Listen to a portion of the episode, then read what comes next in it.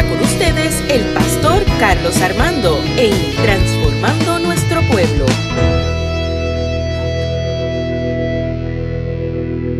el texto del calendario litúrgico. El tema de hoy es la voluntad de Dios.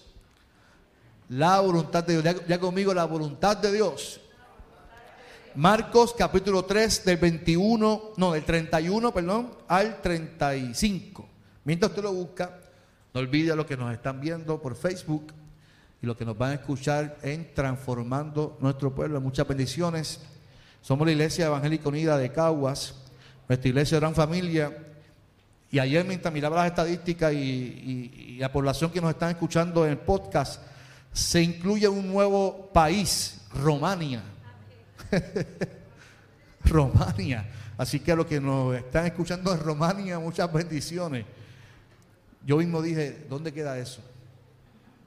Pero allá debe haber latinos, gente que habla español que nos está escuchando y espero que este podcast, esta predicación sea de bendición para todos. Tienen el texto bíblico, Marcos capítulo 3, del 31 al 35. Vienen después sus hermanos y su madre y quedándose afuera, enviaron a llamarle. Y la gente que estaba sentada alrededor de él le dijo, tu madre y tus hermanos están afuera y te buscan. Él les preguntó, le, re- le respondió diciendo, ¿quién es mi madre y quién y mis hermanos? Y mirando a los que estaban sentados alrededor de él, dijo, he aquí mi madre y mis hermanos, porque todo aquel que hace la voluntad de Dios, ese es mi hermano, mi hermana y mi madre. Señor, en esta hora te doy gracias por tu palabra y gracias porque tu palabra nos transforma. Te pido que hables al corazón de nuestros hermanos y hermanas que esta palabra sea de transformación, de bendición, que salgamos distintos como llegamos. Posiblemente llegamos con cargas, con situaciones y experiencias. Muchos llegamos agradecidos, muchos llegamos contentos. Pero también gente llega cansada con, con sus situaciones, con ansiedad. Y yo te pido que tú hables a nuestro corazón en el nombre de Jesús. Amén. El evangelista Billy Graham, Billy Graham mencionó una vez y dijo, si ignoras la palabra de Dios, siempre ignorarás su voluntad. Lo voy a repetir. Si ignoras la palabra de Dios, siempre ignorarás su voluntad. Y yo, cuando hab- hablamos de la voluntad de Dios, en este mensaje yo voy a ir al Berrés, al Berrés. Voy a hablar del contexto al final de- del mensaje. Mientras apagamos los teléfonos y ustedes atienden el mensaje aquí. Y quiero hablar primeramente qué es la voluntad de Dios. Porque mucha gente dice, no, yo, mi anhelo, mi anhelo es hacer la voluntad del Padre. ¿Qué tú quieres hacer? No, yo, yo, quiero, quisiera hacer esto, pero que sea la, la qué? La voluntad de Dios.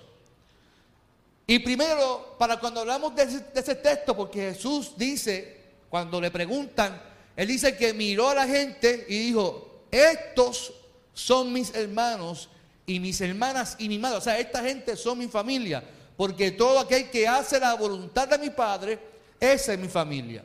Por lo tanto, hay que definir qué es la voluntad de Dios. Y la voluntad en sí es la facultad de decidir y ordenar la propia conducta. O sea, es cuando usted decide y ordenar su vida, su conducta. Pero en el caso de los cristianos que decimos que queremos hacer la voluntad de Dios, es que ya no deseamos hacer nuestra voluntad, si queremos que queremos hacer la voluntad de quién? De Dios. O sea, que ya nuestras intenciones, nuestras elecciones, nuestros propósitos, nuestras ganas y deseos ya no son las nuestras, sino que tienen que ser las de quién? Las de Dios. Y es importante que entendamos eso porque cuando hablamos de la voluntad del Padre, hablamos de negación, hablamos de muerte. Usted sabe que cuando, hay, cuando morimos a nuestro yo, deseamos hacer constantemente la voluntad del Padre en nuestras vidas. Cuando morimos a nuestro, a nuestro ego, a nuestro yo, a lo que queremos hacer, constantemente deseamos vivir bajo su voluntad. Y está la voluntad de Dios y está nuestra voluntad. Y Dios siempre ha querido mostrar su voluntad a sus hijos. Siempre, desde, desde, desde que formó la tierra, el mundo, les digo, esta es, esta es mi voluntad sobre ti. Te, doy la creación para que la, seas mayordomo de ella. Te doy a una familia para que seas un buen mayordomo de tu familia. Te doy un trabajo para que seas buen mayordomo. Esa es la voluntad de Dios y es bendición. Desde que Dios creó al ser humano, creó un jardín para que disfrutara de ese jardín. Por lo tanto, la voluntad de Dios siempre ha sido que el ser humano sea bendecido por él. Ahora, nosotros por nuestras decisiones, no le voy a echar la culpa a Adán porque yo no vivo bajo la, bendición de Adán. mis decisiones son las que me afectan en mi presente. Ah, usted puede decir, no, porque como Adán pecó, yo también puedo pecar porque vivimos bajo esa maldición. No, usted y yo no vivimos bajo eso. Usted y yo vivimos bajo la gracia de Jesucristo que murió y resucitó para que usted y yo alcanzáramos salvación. ¿Cuántos dicen amén por esta mañana? Así que, ¿cuál es el problema para mí? Que no hemos tomado en cuenta realmente cuál es la voluntad de Dios en nuestras vidas.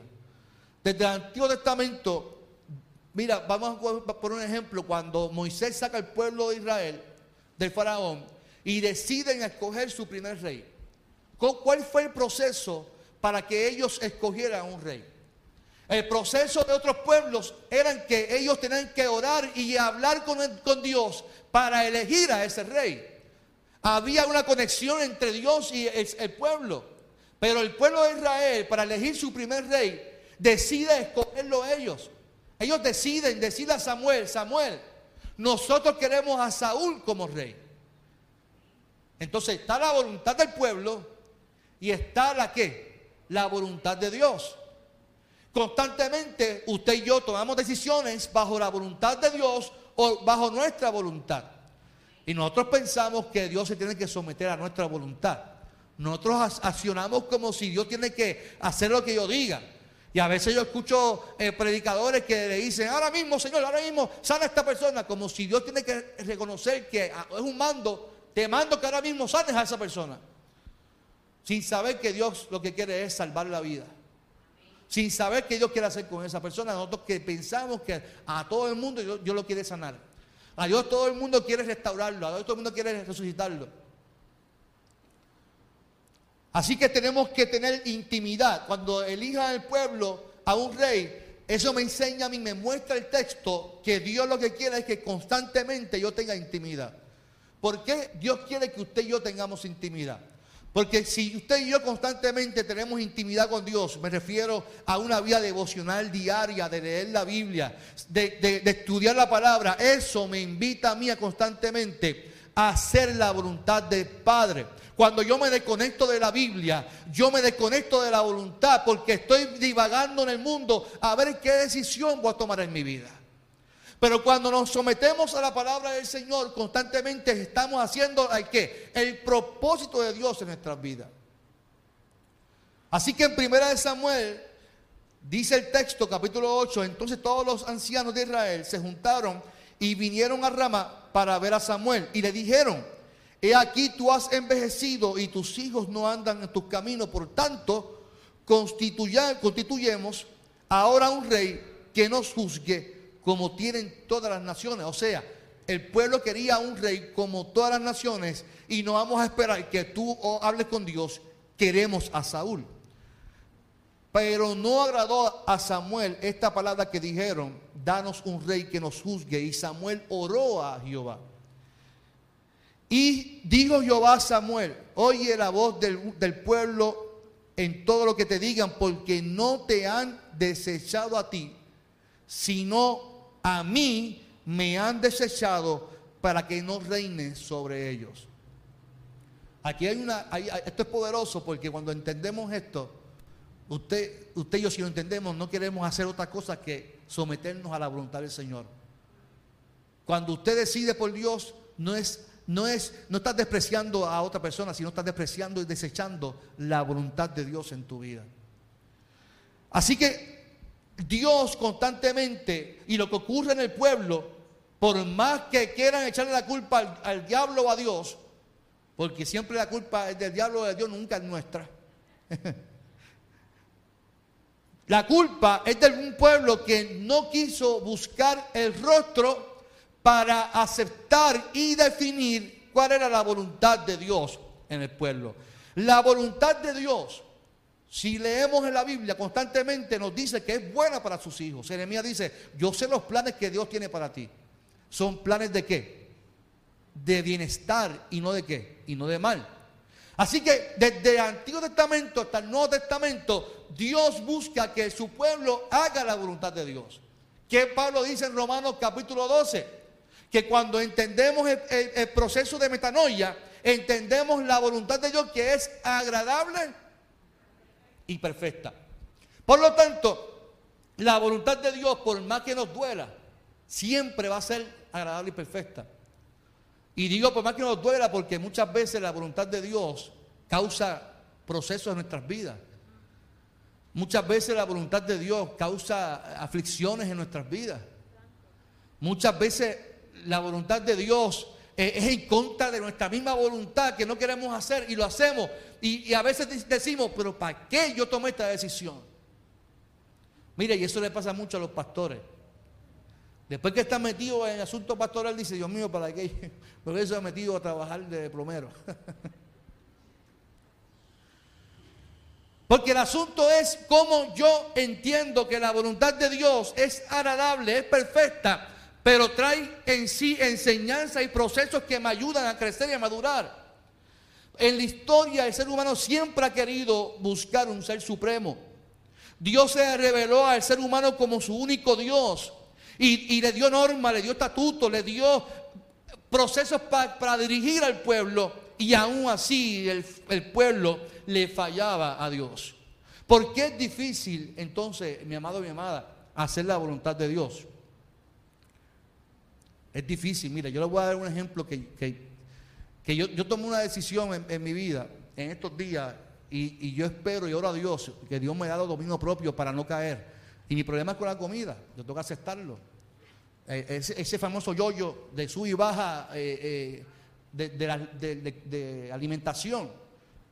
Y, uno hasta, uno dice, se propone algo, pero tiene que trabajar la qué? La mente, porque si no trabajas la mente, por más que tú digas, mañana empiezo a dieta, si no trabajas la mente, cuando tú abras la nevera y vea esa, esa, esas bimbos allí de mi hija, y vea esos gomibel de mi hija, y vea... Ore por su pastor, hermano. Entonces, tú tienes que reconocer, por ejemplo, en la, comida, a nuestra cultura, a mí me enseñaron a comer arroz todos los días. ¿A cuánto enseñaron eso? Si no comes arroz, no, no vas a ser fuerte. Si no comes arroz, vas a estar enñemadito. Digo, yo, yo enñemado no estoy, ¿verdad? Yemau no estoy. Pero entonces, la harina, come pan por la mañana, porque si no comes pan por la mañana, entonces constantemente nos inculcan eso. Entonces cuando tú ahora adulto entiendes que el templo del Espíritu es tu cuerpo, lo que tú adquieres ahí te mata o te da vida, ¿cierto o falso? Entonces tú no puedes decir, ay, es que yo quiero que oren por mí porque quiero tener una condición del corazón, pero te vas a Guabata a comer lechón. Yo no quiero, que tú eres por mí porque tengo el colesterol alto, pero te jaltas de comida. Ese es mi caso. Yo estoy hablando de mí, de mi caso. Entonces, ¿cuál es la voluntad de Dios para nuestra vida? Salud y bienestar. Pero lo que yo como va en contra del propósito de Dios y me hace daño. Por ejemplo, yo salí con artritis con 44 años. Un dolor de cuerpo terrible. Entonces, si me dicen, el doctor me dice, Carlos, tienes que dejar la harina, tienes que dejar el arroz, tienes que dejar el café. Y ahí yo dije, no, eso es el diablo que está hablando ahí. Ya eso no es de Dios. ¿Que deje el café? No, no eso, no es de Dios, hermano. Si el café es camino a la fe. Y sin café nadie verá al Señor.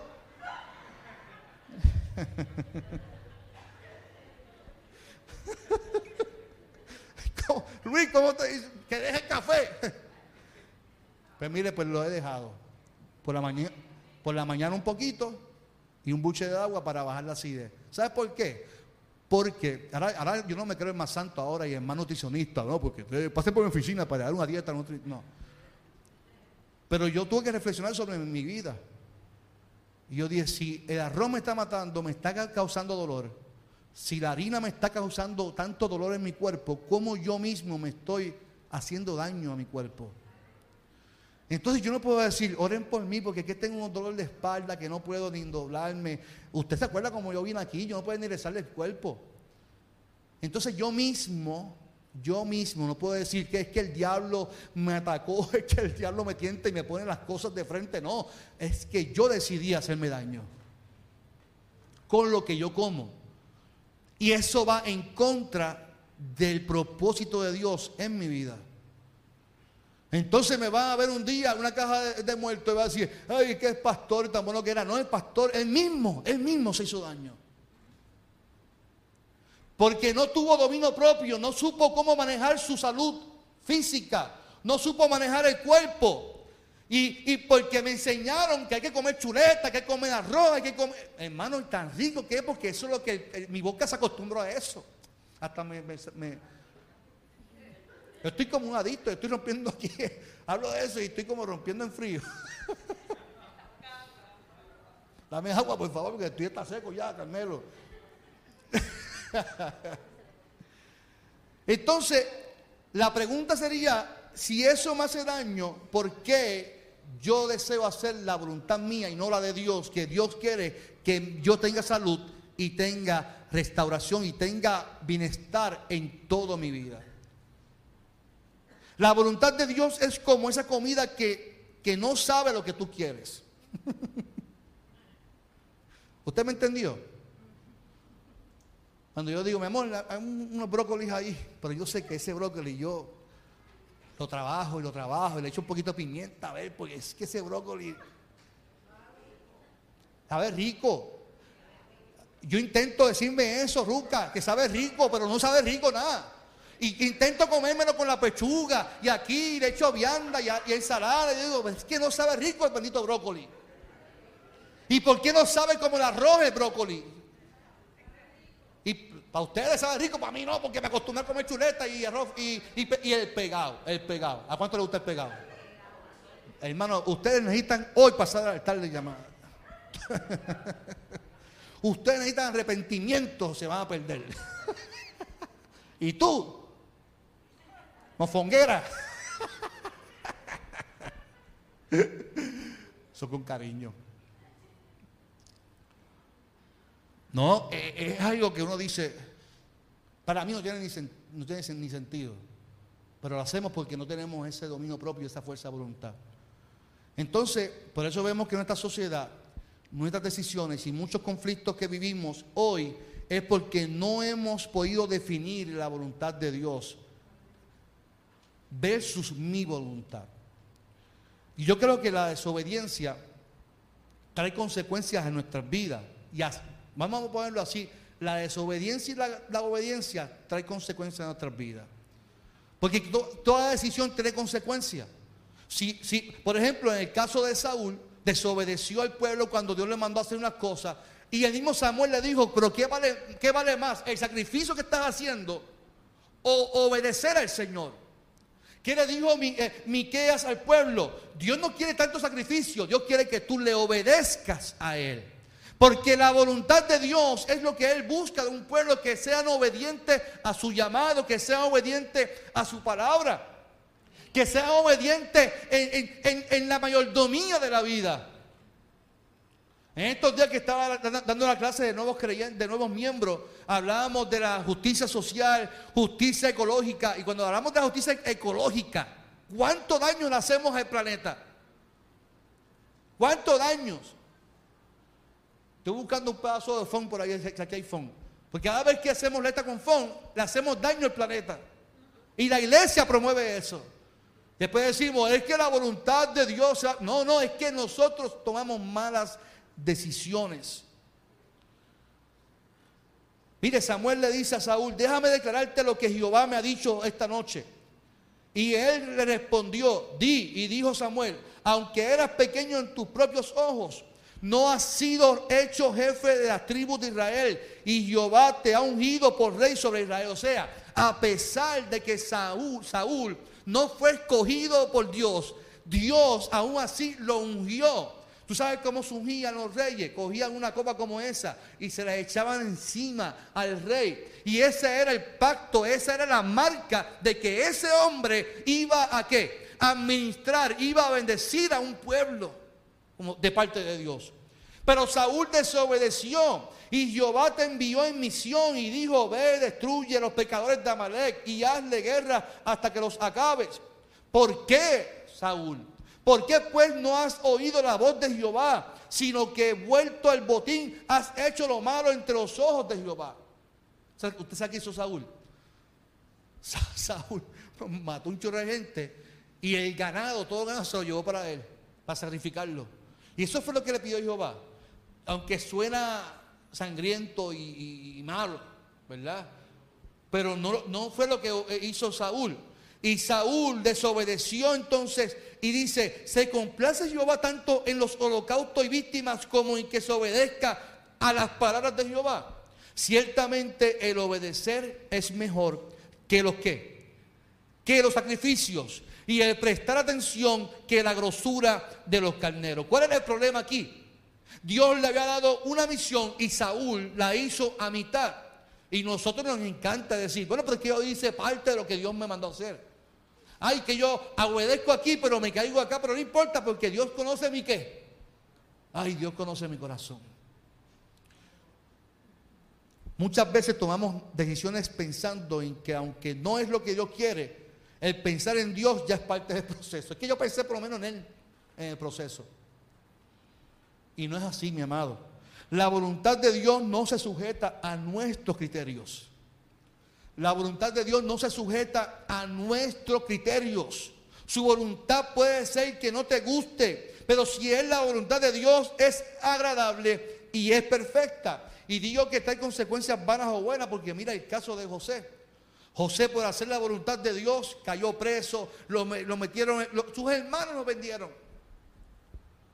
Y usted dirá, no, porque el que obedece a Dios todo le va a ir bien. Sí, ajá. Ajá. No, mi amado. No, mi amado. El obedecer trae consecuencias también. Pero yo prefiero las consecuencias de la obediencia que la desobediencia. Yo prefiero las consecuencias de que la gente me tilde de loco, que me diga es que este no sirve, es que este es el mal pastor, que, este, que digan lo que quieran. Pero si yo obedezco al Padre, mi corazón está satisfecho. Porque la obediencia en ti, la gente puede ser que te señale, y ahí es que voy entonces a, las palabras de Jesús. Jesús ah, estaba reprendiendo, sanando, alimentando, y su misma familia lo estaba tildando de qué? De loco. Su misma familia no entendía el proceso que Jesús estaba viviendo. Entonces cuando entendemos lo que Jesús está haciendo, Jesús viene a estar haciendo milagro, de comenzar una nueva enseñanza, y eso le trae conflicto hasta con su propia familia. Jesús no está diciendo que primero tenemos que abandonar la familia y que Él no acepta que esa sea su familia, porque esa no es la enseñanza de Jesús. Si usted se fija hasta lo último, Jesús dejó hasta su madre y le dijo, madre, he aquí tu hijo, hijo. O sea, él dejó todo planificado con su familia. Pero en esta ocasión su familia no entendía el proceso por lo que estaba viviendo. Jesús sabía que la voluntad del Padre era complicada. Y en los versículos 20 en adelante de Marcos hace referencia que era tanta la gente que seguía a Jesús. Era tanta la gente que seguía a Jesús que decide regresar entonces a la casa. Y decide regresar a la casa y allí la gente se amotinó nuevamente en la casa. Y entonces como su familia se enteró dónde estaban, fueron a buscarlo. Pero ¿para qué fueron a buscarlo? ¿Para qué fueron a buscar a Jesús a la casa? ¿Cuál era la dinámica de las familiares con Jesús? En el versículo 21, búscalo después de Marcos. Cuando los familiares de Jesús supieron que, le hacía, que lo que él hacía, fueron a llevárselo porque decían que se había vuelto loco. Eso dice Marcos capítulo 3, versículo 21. O sea, la gente ni su familia entendía el ministerio de Jesús. Así que aquí hay un problema. Jesús quería cumplir la voluntad de Dios, pero su familia no entendía y quería llevárselo. Jesús sabía eso y cuando, mira, Jesús, permiso, perdóneme, tanta gente estaba allí. Permiso Jesús, tu, familia, tu mamá, tu eh, tu, eh, tu hermano están ahí afuera, te están esperando. Y Jesús dice, mi familia. ¿Y, quiénes son mi familia? ¿Sabes por qué Jesús le cuestiona a ellos? Porque Jesús sabía que ellos no querían que Jesús cumpliera el propósito y la voluntad de Dios, que era entregar y morir por ti y por mí. No entendían el proceso, estaba hablando al principio del ministerio de Jesús. En la traducción lenguaje actual le traduce como si estuviese loco. Así que de antemano sabemos que cumplir la voluntad de Dios es complicado. Es posible que la gente no te entienda. Es posible que la gente no te respalde ni te apoye. Pero siéntete bien cuando tú hagas la voluntad de Dios. Porque Jesús dice, todo aquel que hace la voluntad de mi Padre, ese es mi hermano, ese es mi hermana, ese es mi madre.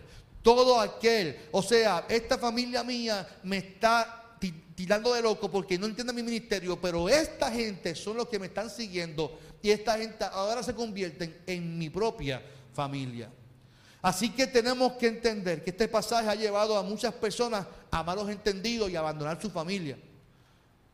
Mire, la mayoría de los creyentes y predicadores son los más que abandonan su familia se pasan viajando y, entonces, y, dónde dejamos a nuestras esposas, a nuestros esposos? Porque hay mujeres también que predican, excelente, y viajan, y, dónde dejamos a nuestra familia? No, porque es que Jesús mismo dijo que aquel que hace la voluntad del Padre, ese es mi familia, mi familia. Y esto no es lo que quiere decir Jesús. Jesús siempre estuvo pendiente a su familia. No podemos alejarnos de nuestros seres queridos porque simplemente ellos no creen en lo que, en lo que tú crees. Mire, eh, como pastor yo he vivido muchas experiencias. Y una de las experiencias que más a mí me, entristece es que una mujer o un hombre viva constantemente metido en la iglesia y su esposo o esposa no se, no se converso y que prefiere estar en la iglesia que en su casa con su esposo o con su esposa. En el caso de área este, que hay culto lunes, martes, miércoles, jueves, viernes, sábado y domingo, y si no hay se lo inventan. Prefieren estar en la iglesia dejando a su pareja en su casa. Y cuando iba para casa, pastor, es que la iglesia me ha robado a quién? A mi familia. Entonces, ¿cuál es el testimonio de la voluntad del Señor? ¿Cuál es el testimonio de, que yo, no, porque es que yo, me quiero en la casa. Yo, quiero que yo me pase aquí en el templo orando. No, tú estás escapando a una realidad que tú tienes en tu casa. Tú estás escapando posiblemente a una realidad que tú no quieres estar en tu casa viendo ese manganzón allí. Santo Dios. La voluntad de Dios para nuestras vidas es perfecta y tenemos que aceptarla, pero no es necesariamente lo que deseamos. Otro conflicto, según el texto, fueron los maestros de la ley que llegaron allí para juzgarlo. Decían, este hombre tiene a Belcebú, el jefe de los demonios.